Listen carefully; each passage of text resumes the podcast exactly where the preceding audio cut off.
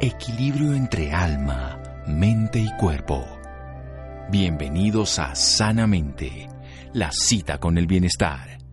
Dirige Santiago Rojas.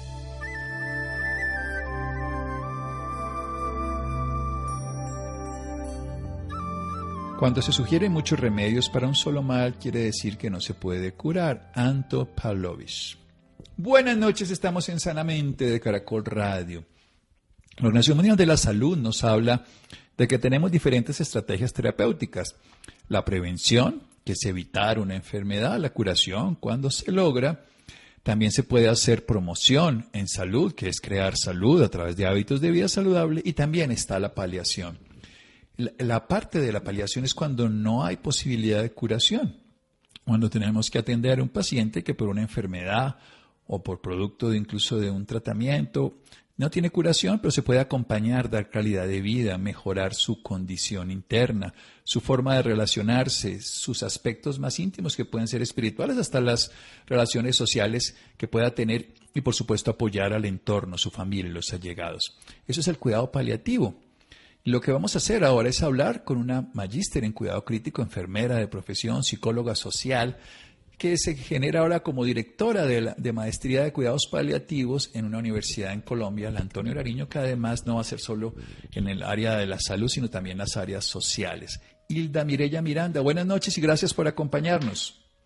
Muy buenas noches. Desde la Dirección de la Maestría en Cuidados Paliativos de la Facultad de Enfermería de la Universidad Antonio Nariño, pues les doy las gracias por la invitación y espero poder realizar una aproximación a las respuestas de las inquietudes que vayan surgiendo. Muchas gracias.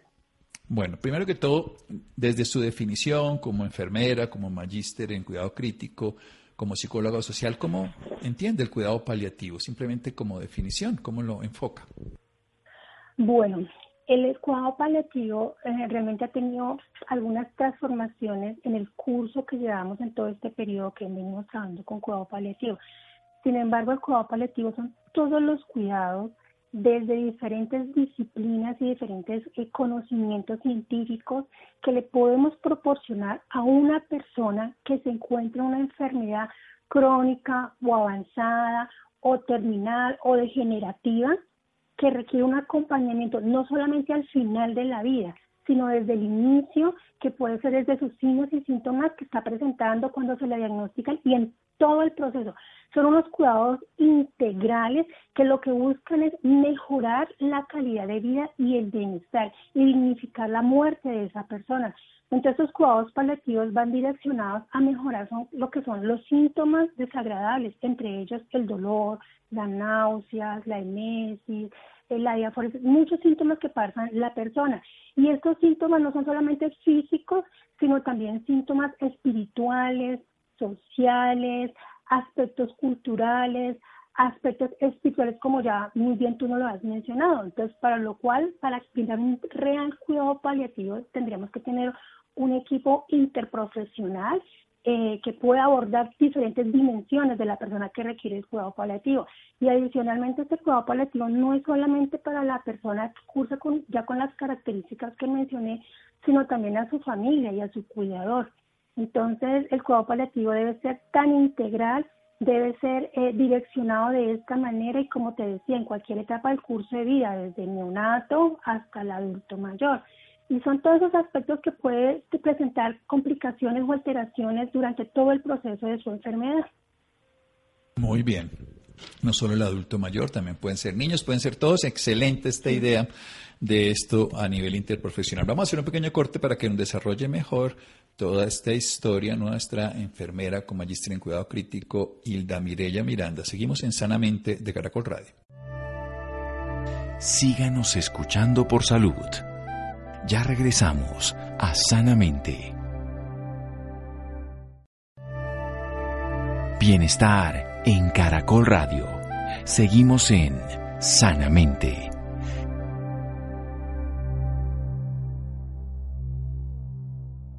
Seguimos en Sanamente de Caracol Radio. Los médicos, la medicina, los terapeutas, todo el sistema de salud, algunas veces cura, algunas y más veces alivia, sin embargo debe acompañar siempre. El acompañamiento de una persona en una enfermedad crítica, terminal, avanzadas, sin curación es esencial, en esos síntomas físicos, espirituales, culturales, en ese sentido que tiene de la vida, en esa dimensión del ser humano que es integral. Sally Sanders, hace ya en la década de los 60, una enfermera que luego fue médica, desarrolló el cuidado paliativo en los hospices allá en Inglaterra y se ha vuelto un modelo de atención en salud en pacientes que no tienen curación, un complemento también en la calidad de vida y en el apoyo a sus familias. Aquí en Colombia estamos entrevistando a la directora de la maestría en cuidados paliativos para la Facultad de Enfermería de la Universidad Antonio Nariño, ella es magíster es enfermera, magíster en cuidado crítico y también es psicóloga social, Hilda Mirella Miranda. ¿En qué consiste esta formación? Y nos habla de interprofesionales. ¿Quiénes pueden hacerlo?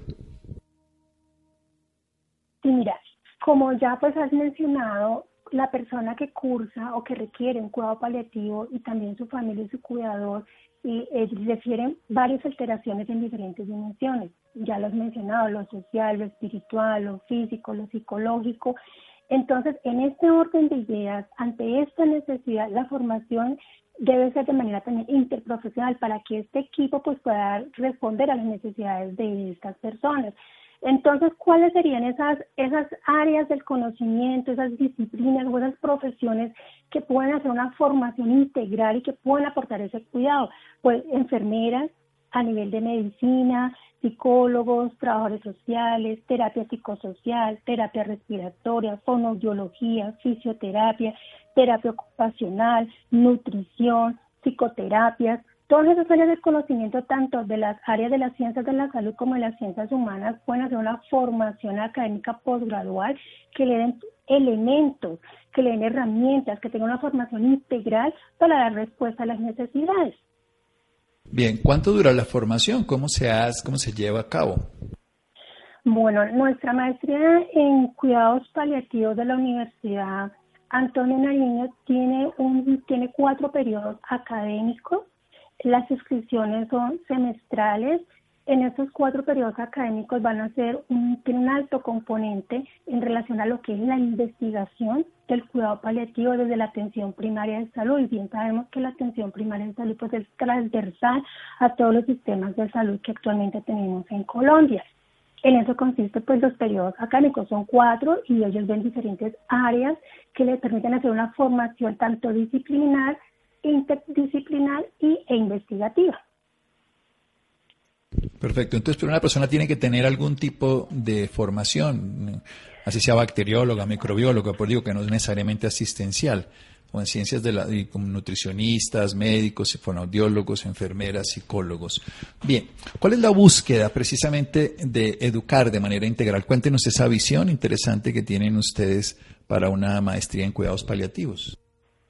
Bueno, ¿por qué formarse cuidados paliativos de manera interprofesional? Sencillamente porque esto permite hacer una transdisciplinaridad y una transculturalidad de los cuidados paliativos. Nos permite hacer un diálogo de saberes entre las diferentes profesiones, entre diferentes estudiantes que están inmersos en lo que es el cuidado paliativo. De esta manera damos esa respuesta que se está viviendo actualmente en la sociedad colombiana y no solo en Colombia, sino en Latinoamérica, en todo el mundo, el cuidado paliativo es una necesidad permanente. Entonces, de esta manera y hacer este diálogo de saberes, esta formación investigativa nos permite todo este, eh, nos permite tener esta formación. Sí, el ser humano es integral, tiene dimensiones diferentes de de todo lo que es su vida, su vida consigo mismo, sus relaciones y cuando uno acompaña a alguien en su lecho de muerte, en sus últimos momentos, descubre la grandeza del ser humano. ¿Qué arrepentimientos precisamente usted ha visto que ha estado con personas que están cerca de la muerte? ¿Qué condiciones de reflexiones, qué eh, aprendizajes que pueda compartirnos para los oyentes?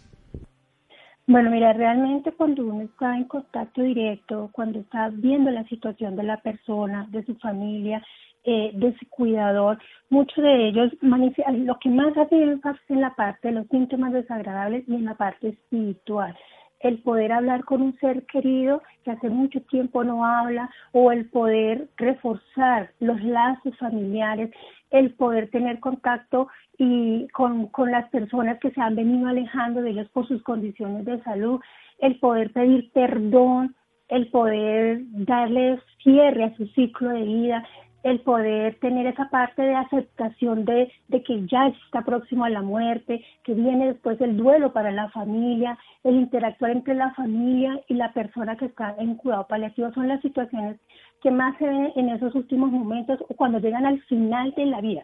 Porque si hablamos del cuidado paliativo, desde el inicio de todo el proceso, cada vez que va pasando una etapa de su enfermedad, las necesidades van fluctuando, van variando, se van intensificando es como una curva, suben y bajan, porque de acuerdo a como cada persona la experimente a sí mismo, va manifestando ese tipo de necesidades. Pero cuando se van acercando al final de la vida, esas son las que más se pueden evidenciar y se pueden presentar.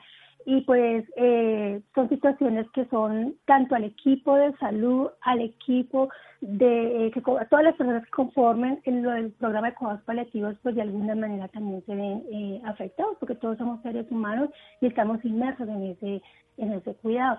Pero lo que más evidencia es lo que ya te comentaba, toda la parte espiritual, la parte de, la de tener, de tener la posibilidad de tener una tranquilidad y llegar a ese momento final de la muerte, ese momento final de una manera muy armoniosa. De una vida armoniosa, armoniosa, de una vida plena. Vamos a hacer otro pequeño corte para seguir con Hilda Mirella Miranda después de este pequeño corte en Sanamente de Caracol Radio síganos escuchando por salud. Ya regresamos a Sanamente. Bienestar en Caracol Radio. Seguimos en Sanamente.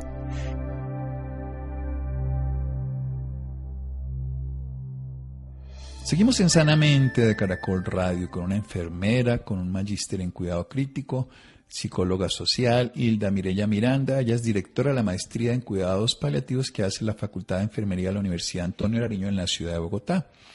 Nos está hablando que es interprofesional, o sea que personas de diferentes sistemas de salud, de ciencias de la salud, de ciencias sociales, podrían formarse, que tiene cuatro periodos, que son semestrales, que está dedicado pues al aprendizaje, al desarrollo de estos conocimientos, pero también a la investigación y con una visión donde cada uno puede darle su dimensión, su característica, porque la vida es mucho más allá que un problema de salud, el estar cerca de la muerte, pues evidentemente el tema, el tema de la salud es algo absolutamente, yo como médico que trabajo además en cuidado paliativo lo veo, que ahora que estamos en una pandemia el tema de la salud se ha desbordado, pero que en la gran mayoría de las veces es es menos importante para la sociedad y en el momento de morir, aunque la salud sea esencial para quitar los síntomas, la gran mayoría de las cosas que se trabajan tienen que ver con síntomas espirituales, con relaciones, nos está hablando ahorita de las relaciones humanas, de la búsqueda del perdón, de además el cierre de ciclos, de la aceptación de la muerte y del morir y de muchos otros aspectos de la vida. Y esto desde el punto de vista práctico es más importante. Al final de la vida lo que tiene sentido y cuenta es la certeza de los amores vividos, la experiencia de haber podido sanar esas heridas que hemos ido construyendo y darle importancia a lo que valoramos, a los demás seres humanos, al amor, al compartir, al relacionarnos. Hablemos un poco de, ¿ya ustedes han hecho el programa? ¿Hay personas que se han capacitado? ¿Hay personas que se han formado? Sí, actualmente nosotros estamos, eh, como le digo, la, la misión es semestral. Eh, ahorita en septiembre tenemos nuestro primer graduado y vamos con tercer semestre en el momento. En nuestro grupo de estudiantes tenemos enfermeros, psicólogos, terapeutas respiratorios, médicos, algunos son médicos generales, otros son médicos con su especialidad, anestesiólogos, psiquiatras, administradores, médicos administradores.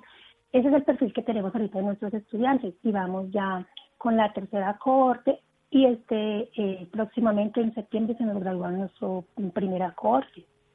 ¿Y cómo les ha ido con la pandemia en todo este tema precisamente? Bueno, en la pandemia realmente en cuanto al cuidado paliativo ha, se ha venido eh, ha venido evolucionando, se ha venido incorporando las tecnologías para la atención en cuidados paliativos. Con respecto a la maestría, pues hemos tenido, nosotros hacemos encuentros eh, cada 15 días, son encuentros los días viernes y sábados de manera sincrónica o asistidos digitalmente con la tecnología. Mm, y los encuentros son los viernes de 8 de la mañana a 5 de la tarde y los sábados de 8 de la mañana a 1 de la tarde. se programan los encuentros de acuerdo a los cursos que va a ver el estudiante y eh, se hacen de manera sincrónica y nos ha ido muy bien hasta el momento, como te digo, pues eh, todos nuestros estudiantes son ya profesionales con alto nivel de responsabilidad, un alto nivel de compromiso y mucha humanización que se les evidencia en todos los procesos académicos que estamos llevando en este momento. Entonces la formación ha sido muy interesante por el compartir intercultural también, porque tenemos estudiantes de diferentes regiones del, del país y eso nos da una fortaleza eh, y una proyección bastante significativa. Claro, una proyección bastante significativa.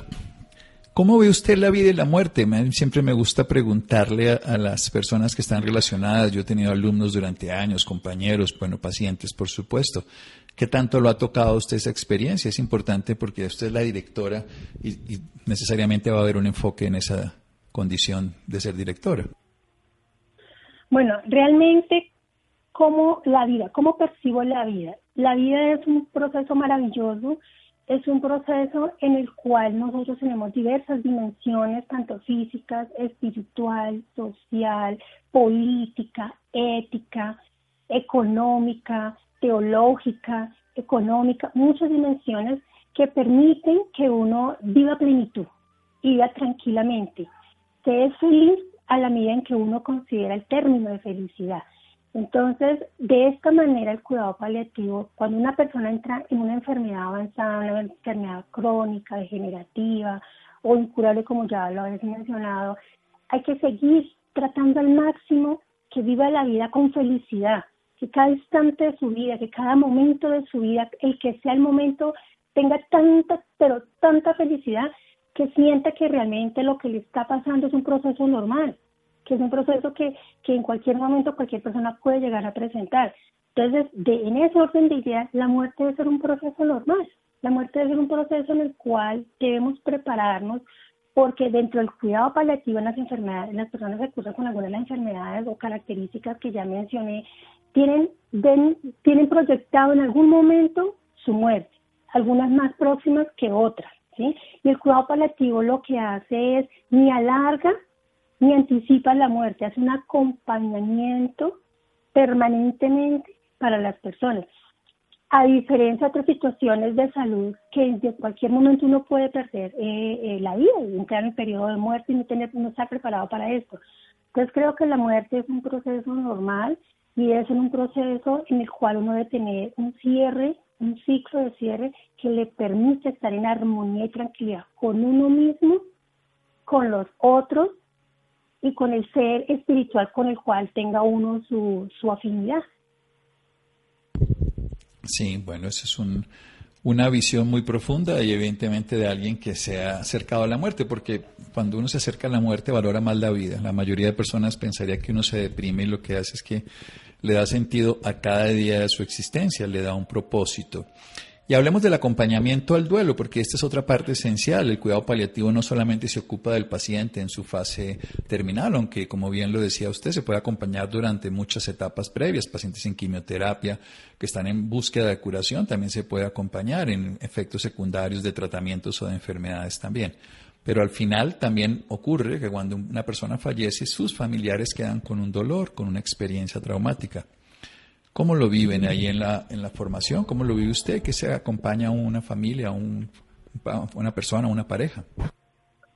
Bueno, realmente el duelo es un tema bastante complejo porque cada persona, cada ser humano lo vive y lo experimenta de manera diferente, de acuerdo a experiencias previas, de acuerdo a sus conocimientos que tenga, de acuerdo a cómo realmente lo estoy viendo en el momento. Entonces, es, eh, es un proceso individual y es un proceso único en cada persona.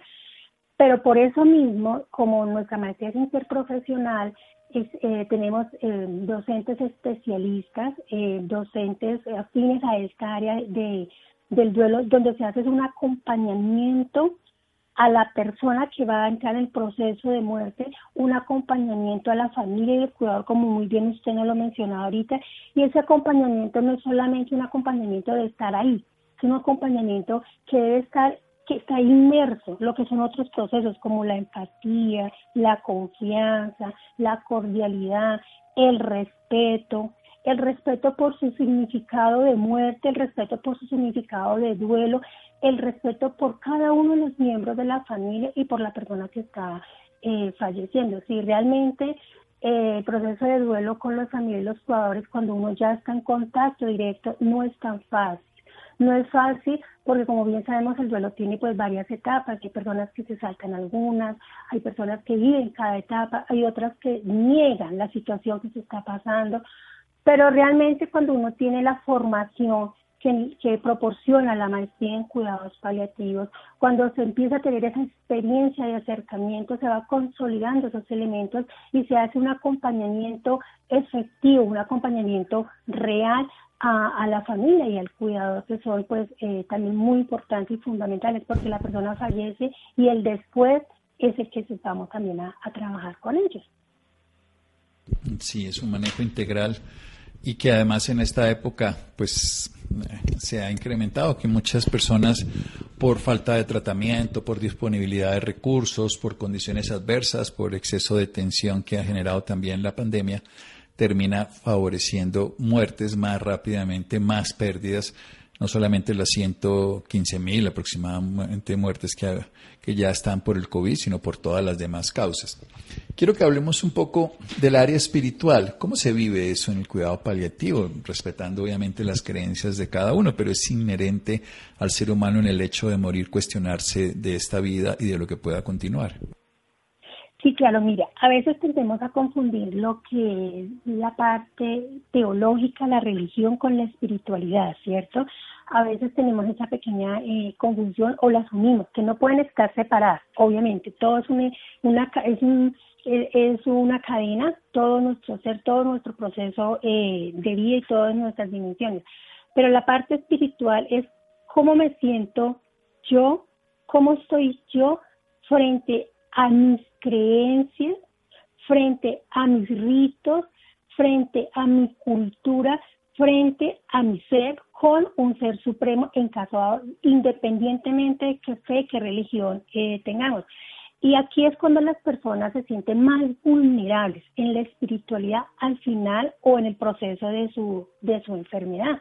Se sienten más vulnerables y empiezan a buscar ese reforzamiento espiritual o empiezan a buscar un acompañamiento, una guía espiritual para poder eh, sobrellevar toda esta situación. Entonces la espiritualidad va más allá en la parte religiosa, la espiritualidad va más dentro del ser de cada persona, sus necesidades eh, emocionales, sus necesidades propias como, como, como ser humano frente a una dimensión tan importante como es esta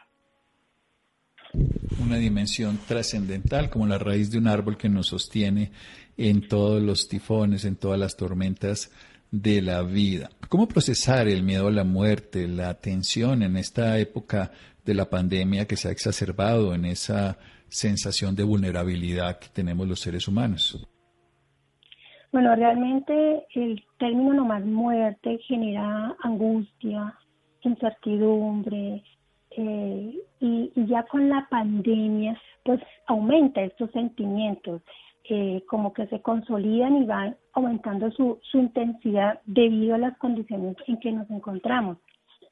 Pero la pandemia ha permitido también ver otros aspectos como es valorar valorar la vida, eh, valorar el proceso de muerte y ese acompañamiento se hace más significativo en estos momentos porque las personas ya que cursan una enfermedad eh, avanzada, crónica, degenerativa, irreversible, adicionalmente se enfrentan a la realidad de que pueden contagiarse con el COVID y adicionalmente pueden acelerar su proceso de muerte.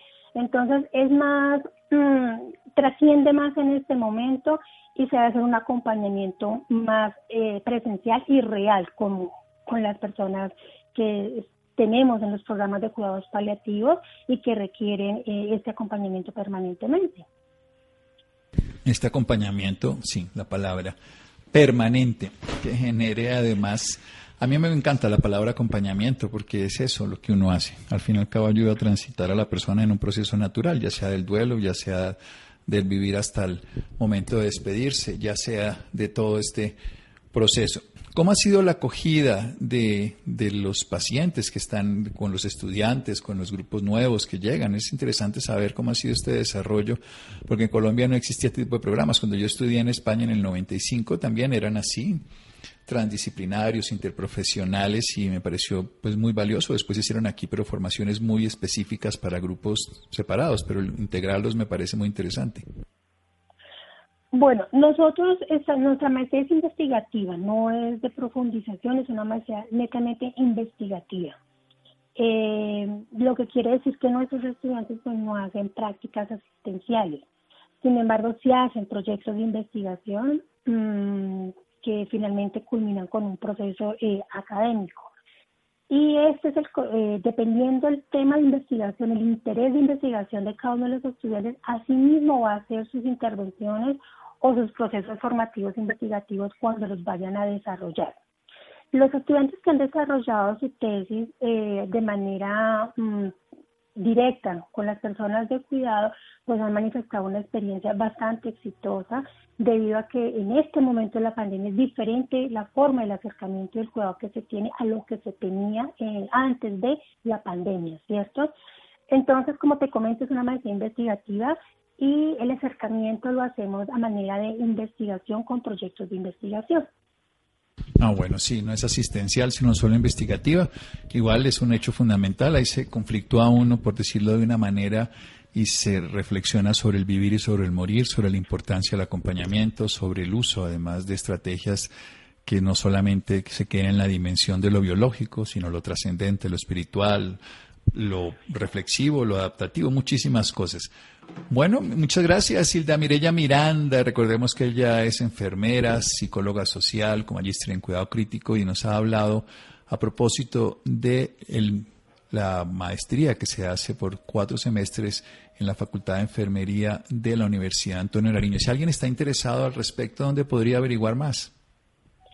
Bueno, mira, pueden enviar sus eh, un correo al correo director punto punto paliativo arroba o pueden comunicarse el 300 717 0255 y ahí pues directamente les daré toda la información que, que requiera.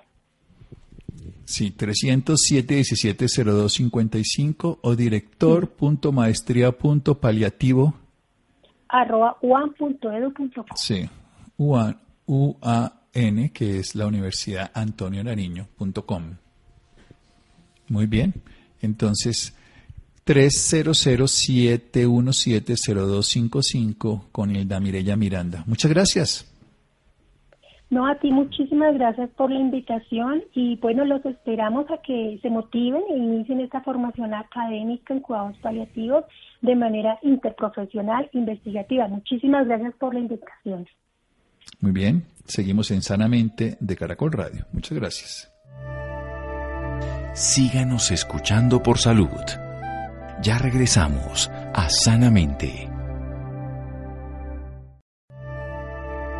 Bienestar en Caracol Radio. Seguimos en Sanamente.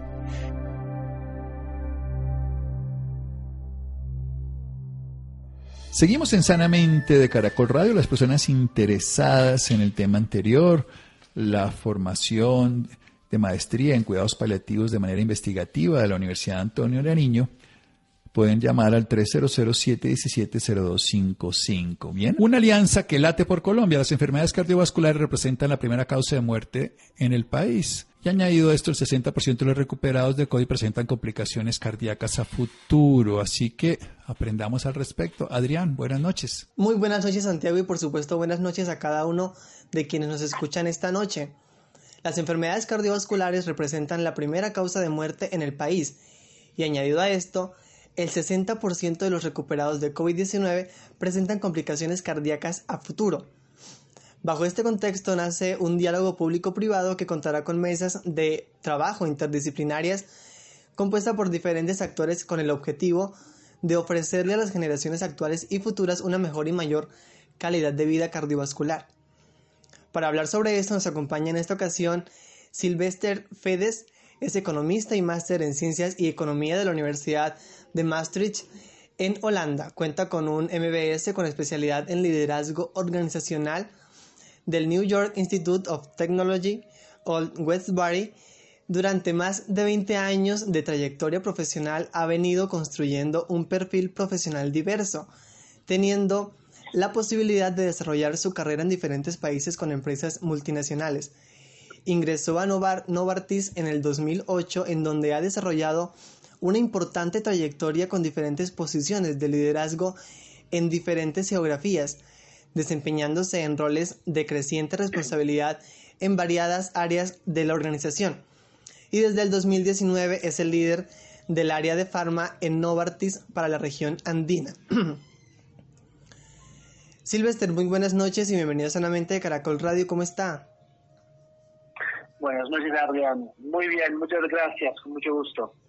Bueno, primero que todo y para comenzar me gustaría que nos hablara eh, un poquito sobre estas cifras tan alarmantes eh, de enfermedades cardiovasculares en el país.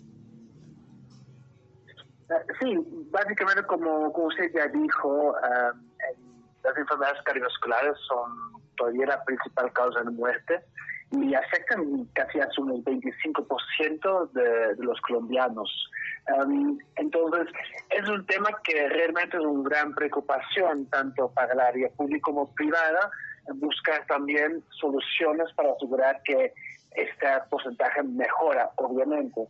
Y ahora con el COVID-19 también sabemos que casi hasta un 60% de las personas que recuperan pueden uh, obtener um, algún uh, señal, algún compromiso cardiovascular al futuro. Entonces yo creo que muchas veces lo, hablamos, pero si vemos esas cifras, realmente estamos uh, casi frente a una pandemia en el área cardiovascular también. Muy bien. Ahora, ¿cómo se está desarrollando este diálogo entre el sector público y el privado que busca principalmente apostar por la vida?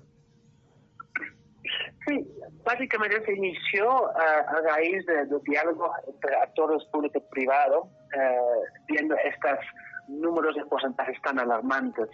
Entonces, lo que, lo que estamos buscando es realmente una colaboración, una discusión que puede generar soluciones para controlar y prevenir factores de riesgo en esas enfermedades cardiovasculares.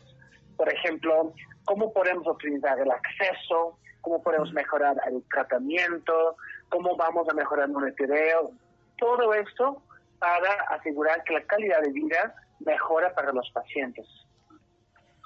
Muy bien, entonces, en esta mesa de diálogo, ¿cuáles son las propuestas que han surgido pues a partir de esta iniciativa?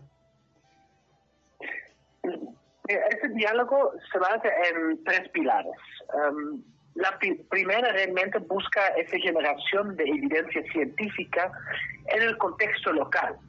Um, eso va a facilitar también esta adopción, de intervenciones y entender qué, qué necesitamos hacer.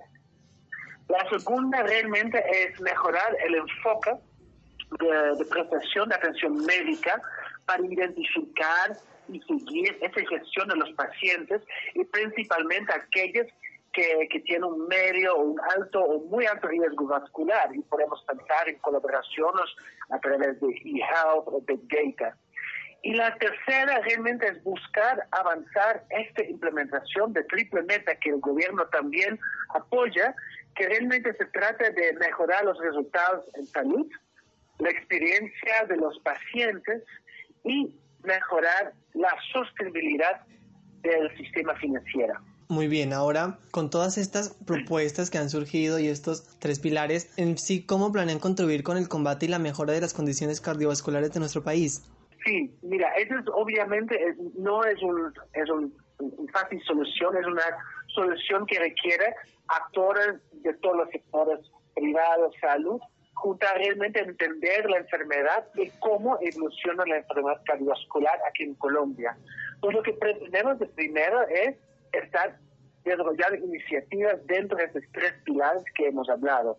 Y una, por ejemplo, un, resultado concreto es el lanzamiento de un reto abierto que se llama Innovación que late, que realmente busca um, uh, uh, invitar a empresarios, universidades, grupos de desarrollo a, um, a, dar respuesta y soluciones para mejorar el tratamiento, el acceso, la prevención en el área cardiovascular.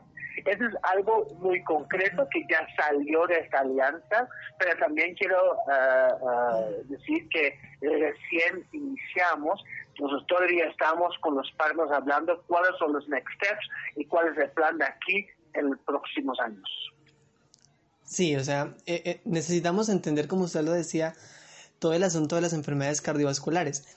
Y también, como usted lo, lo comentaba, ha surgido innovación que late. Entonces, me gustaría que nos comentara un poquito cómo va hasta el momento todo este tema de esta iniciativa Innovación que late.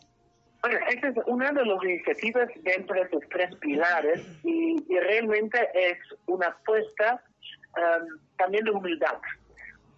Nosotros, ninguna persona tiene patentes sobre ideas buenas y la complejidad de la enfermedad cardiovascular es grande.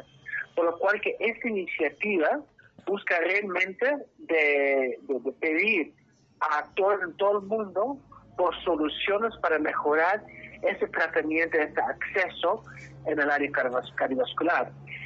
específicamente lo hemos hecho juntos con el gobierno de Impulsa y con Connect Bogotá en el área de innovación, pero también es involucrado la Universidad del Bosque y obviamente las asociaciones de salud, por ejemplo, la, Sociedad Colombiana de Cardiología, la Asociación de Medicina Interna. Entonces, a través de este reto intentamos de obtener ideas de cualquier lado del mundo para seguir mejorando el diagnóstico, la prevención secundaria y el acceso al tratamiento. Muy bien, ahora ¿Tienen ustedes algunas recomendaciones que nos pueden hacer a todas las personas que están escuchando en sus casas sobre cómo prevenir y estar más atentos con las enfermedades cardiovasculares?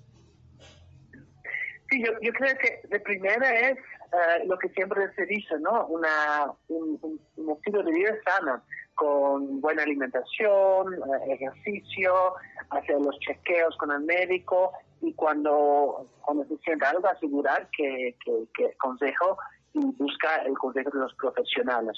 Colombia tiene un, cuerpo de medicina muy bueno, médicos muy buenos que, que pueden ayudar.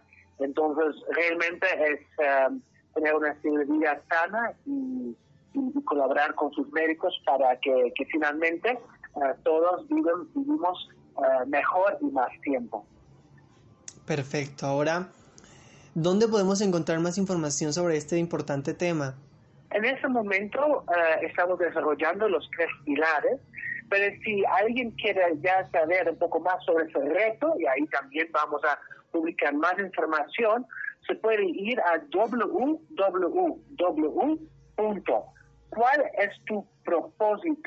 www.cualestupropósito.com y ahí ya encuentra más información también sobre los eh, colaboradores dentro de esta alianza, que también quiero resaltar, esa no es una alianza cerrada, las eh, personas o empresas y organizaciones que mencioné iniciaron esa alianza. Pero claramente la problemática cardiovascular, la enfermedad cardiovascular requiere de mucho más esfuerzo, por lo cual todo el mundo que quiera aportar es bienvenido. ¿Y cómo se pueden vincular las personas entonces a esta iniciativa? Yo sugiero ir al, sitio web y ahí realmente encuentra toda la información y cómo pueden vincular con qué, qué tipo de esfuerzos o ideas. Entonces, de nuevo, si se puede ir a cualestupropósito.com, ahí se puede encontrar toda la información. Bueno, entonces ya lo escucharon, www.cualestupropósito.com.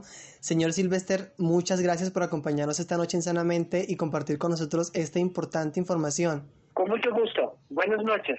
Santiago y a nuestros oyentes, muy buenas noches y un feliz descanso. Gracias, Adrián. Llegamos al final de Sanamente. Gracias Laura, Ricardo Bedoya, Jessy Rodríguez, Freddy, quédese con la voz en el Camilo con Ley Martín. Caracol piensa en ti. Buenas noches.